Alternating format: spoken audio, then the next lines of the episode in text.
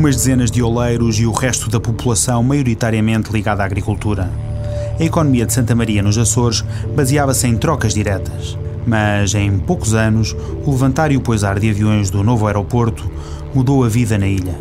Fê-la crescer até ao primeiro mundo. Foi o primeiro aeroporto do arquipélago e remonta aos anos de 1940. Vivia-se a Segunda Guerra Mundial e os norte-americanos queriam ter um local no meio do Atlântico para usar como apoio às aeronaves que sobrevoavam o oceano. Luís Mesquita, ex-controlador aéreo em Santa Maria, conta a história por detrás da construção da infraestrutura, que já foi alvo de estudo de vários historiadores. Os Estados Unidos já perceberam-se que precisavam de uma base no Atlântico e que seria nos Açores. E começaram a pressionar Portugal. Aliás, antes disso, mandaram um avião sobrevoar as ilhas todas, que vem, vem falado neste livro, Operação Alacrity, neste livro Operação Alacrity, que é escrito pelo indivíduo que vem a bordo desse avião, que sobrevoa todas as ilhas dos Açores e quando por último, Santa Maria é mais a leste e mais a sul, quando por último sobrevoa Santa Maria e a zona do aeroporto, diz, tem que ser aqui, é aqui o local. Ele explica também o porquê da ilha ser um ponto nevrálgico na geoestratégia norte-americana. Foi aqui porque estas ilhas estão numa zona do Atlântico onde era, naquela altura, relativamente, era mais fácil comunicar com os aviões, criando meios em terra, comunicar com os aviões que sobrevoavam esta zona. Os Estados Unidos também. Portanto, por isso é que o centro de controle está aqui. E foram criados meios de, de, de rádio, de transmissão de terra para os aviões, que o seu agente está na instalação e na criação desses meios, nessa altura, e também meios de comunicação de centro de controle de Santa Maria de Nova York, entre controladores. Controladores tinham também falar entre si. Então como é que isso era feito? Não havia telefones.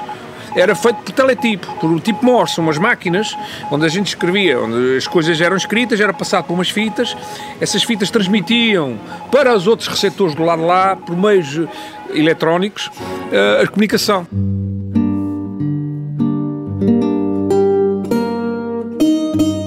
Começaram então as negociações com o presidente do Conselho, António de Oliveira Salazar.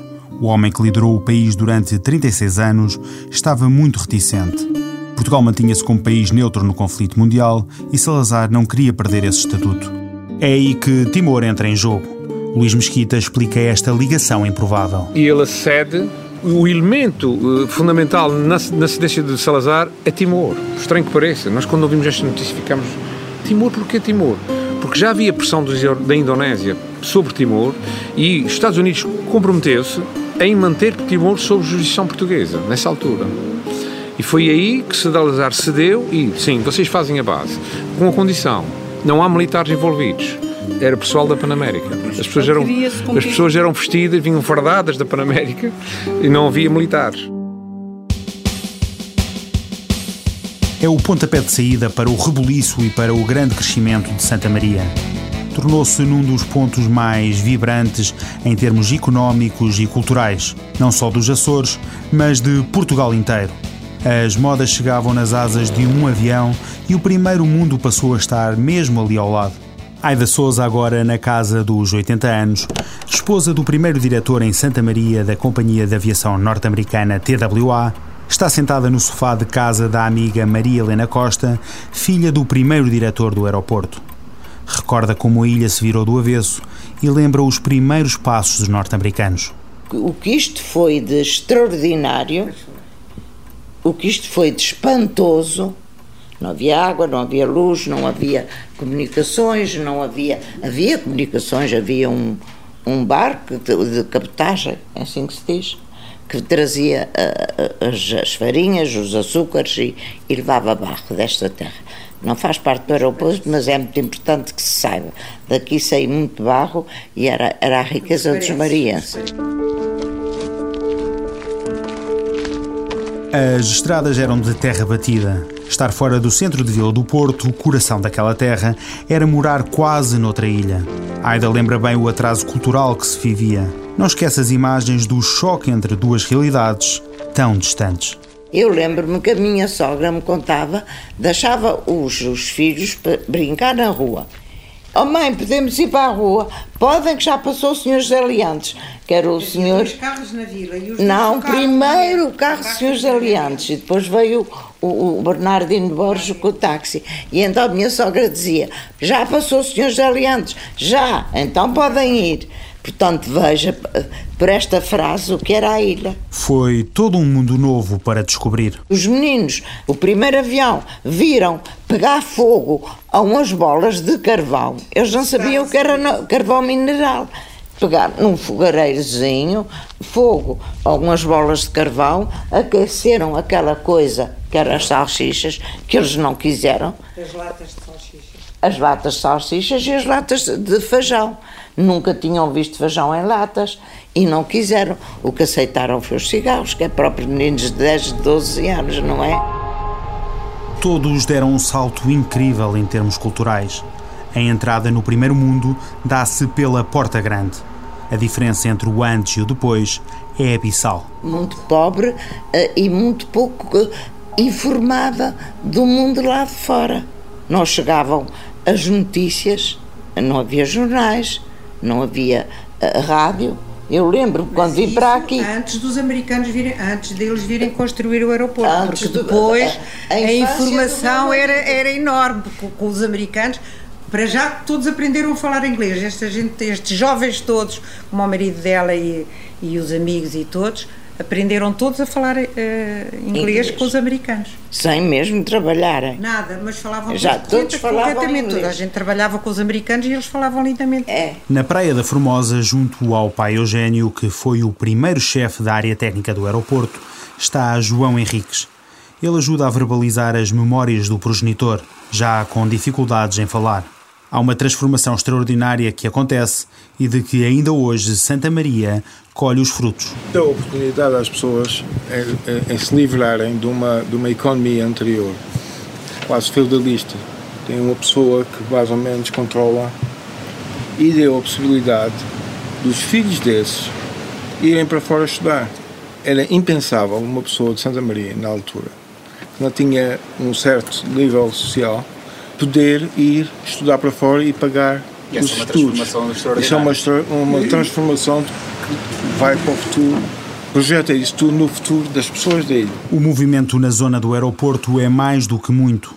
Os norte-americanos criam logo um dinamismo económico imparável. O presidente da Câmara da, Vila de Porto é, é, um familiar nosso que eh, ele, era, ele eh, já é antes de Chaves e ele tentou, digamos, uh, intercâmbio com, com, nitidamente, claramente, intercâmbio com, com os americanos. E vi, começou logo a, a vir muita gente de fora por causa do movimento de, de, dinheiros e, e oportunidade. A área do aeroporto ficou economicamente isolada, digamos, e não, não, não, não sei economicamente, mas fisicamente. Mas os americanos, onde vão, começam a criar um movimento uh, económico, não é? Que não existia antes. E foi mais ou menos isso que aconteceu. Muitas pessoas começaram a trabalhar com os aeroportos, muita gente veio para aqui, portanto a ilha na altura tinha menos de 5 mil uh, habitantes e ficou com, atingiu 12 mil habitantes. João relembra como é que os novos habitantes da ilha montaram um sistema bem oleado para que o transporte funcionasse a 100%. Os americanos, quando chegaram cá, criaram um modo muito rápido de, de fazer transferência de materiais dos barcos para a terra. Tinham dois meios. Um é esta lanchas, lanchas que tinha umas dragas que eram muito grandes e que vinham com material, caminhões e materiais pesados e tinha mais, mais ligeiros que vinham e transiam e quando chegavam a, a, a, ao cais baixavam a parte da frente. O calhau da roupa, que é o lado do cais. Mas eles fizeram um sistema de viaturas que eles iam, subiam a vila e depois desciam para, pela Birmânia para ser mais rápido, para, transfer, para a transferência de materiais e, e para o aeroporto ser mais rápido.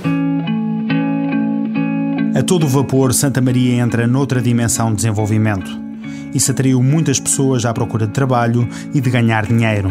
Em pouco tempo, os 4 mil habitantes da ilha multiplicaram-se por três.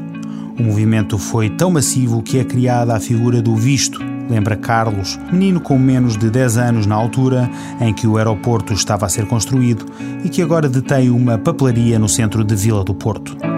Recorda o tempo em que ouvia nos Açores as comparações com os Estados Unidos. Era América pequenina, até porque não sei se alguém lhe disse, era uma carta de chamada que alguém vinha com um tipo de carta de chamada, com termo de responsabilidade. da pessoa não podia vir para casa se lembrar-se a socapa por abaixo.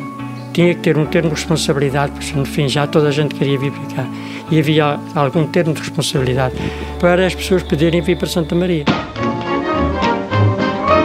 Os norte-americanos, além de piscinas, templos religiosos e casas, constroem um cinema de 800 lugares que vai acolher estrelas planetárias. Eu que sou mais novo, porque há pessoas mais velhas que vêm mais.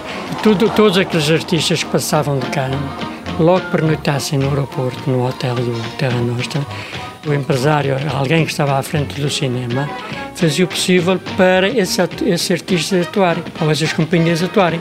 Quais é que se lembra assim de memória? Olha, o Ivan Cury, Anitta Guerreiro. Carlos não esquece também um encontro de que, na altura, nem teve consciência da importância. Tive uma vez o, o Hemingway na papelaria. Eu só conheci porque me disseram que era o Hemingway, o honesto Hemingway. Depois dele sair, sabes quem é que serviste? Não sei, o senhor que não fala. Para mim não, não soube falar inglês, mas eu, o que ele precisou de vendi-lhe disse, isto é o Ernesto Hemingway. Explique lá melhor o que aconteceu, Carlos. Estou a vê-lo agora, o Ernesto Hemingway, mais tarde, em revistas, em, em televisão, perceber? Eu, naquela altura, fui um cliente que eu servia, que não, não, tive, não, não tive conhecimento de... Se fosse, olha, vais servir o Hemingway, ele apresentou-se como Hemingway, eu, naturalmente, olha... Mas lembra-se o que é que lhe vendeu? Não, sinceramente não. Mas tudo tem um fim e o da ascensão da ilha dá-se por um conjunto de motivos. Os dois mais importantes talvez sejam o advento do jato, que permitiu que os aviões não tivessem de parar ali para reabastecer, e a perda da plataforma giratória, motivo pelo qual quem entrasse ou saísse dos Açores o tinha de fazer pelo aeroporto de Santa Maria. Assim, em pouco tempo, de cerca de 30 ligações diárias, passa-se para apenas 6. Carlos ainda se lembra bem dessa altura. Havia como várias companhias cá. Havia, quando foi a, a Dorothy, uma das que eu lembro, com companhias americanas, acabaram o serviço e foram para a América. E então o que havia no comércio era: ah, este, esta companhia vem, mas vai vir outra substituí-la. Uma ilusão muito grande. Depois foi a América. E havia sempre no Mariense uma esperança de haver uma, uma outra companhia para substituir. E gradualmente foi-se acentuando, foram, foram saindo. Já a Aida foi atingida em cheio pela mudança. Eu fui uma das famílias prejudicadas. Os aviões de grande alcance começaram a técnica, a teca, eh, já não precisavam de, de aterrar aqui para abastecer. E foram diminuindo. Maria Helena, ao lado dela no sofá, relembra a tristeza que aquele momento lhe causou. Tudo o que crescera começava a minguar. Ficámos com 5 mil habitantes. Depois veio a imigração, que levou muita gente. E como é que foi viver essa altura das pessoas, assim, ah, para vocês que tinham vivido essa fase da, da, da pós Habituar-nos a ver os amigos todos a irem embora, tudo acabou, tudo. Eu, houve uma altura que eu dizia já não vou mais necessidade. Santa Maria vai então perder as pessoas que tinha atraído no momento de grande prosperidade. Agora é apenas a SATA e alguns voos privados a darem vida a uma das três pistas que o aeroporto detém. As outras duas estão desativadas, como nos conta a responsável de operações do aeroporto, Luísa Mesquita. Privados há. Agora os outros aviões uh, das companhias uh, são bastante autónomos. Só querem este aeroporto é como alternante, se tiverem algum problema para okay. alguma avaria técnica, uh, algum problema de, doenças a bordo e querem ter um aeroporto alternante, só que também não temos um hospital, temos um centro de saúde. E aí eles pedem uh, uma emergência médica e vão para a terceira, que é um aeroporto militar. Mas nem tudo são nuvens negras sobre Santa Maria. A corrida ao espaço é o novo desígnio da ilha. Já conta com a estação de rastreio de satélites da Agência Espacial Europeia, uma estação geodésica e agora vê nascer a nova estação da Organização Europeia para a exploração de satélites meteorológicos. O ex-controlador de tráfego aéreo Luís Mesquita fala dos novos projetos e põe-lhe esperança em cima. Que é os projetos do Space Rider, já deve ter ouvido falar, e a questão do, do, do, do lançamento dos satélites. Eu penso que o, o, futuro do aeroporto vai passar um bocado por aí. Se Santa Maria for um centro tecnológico do espaço, vai ter muito movimento do aeroporto.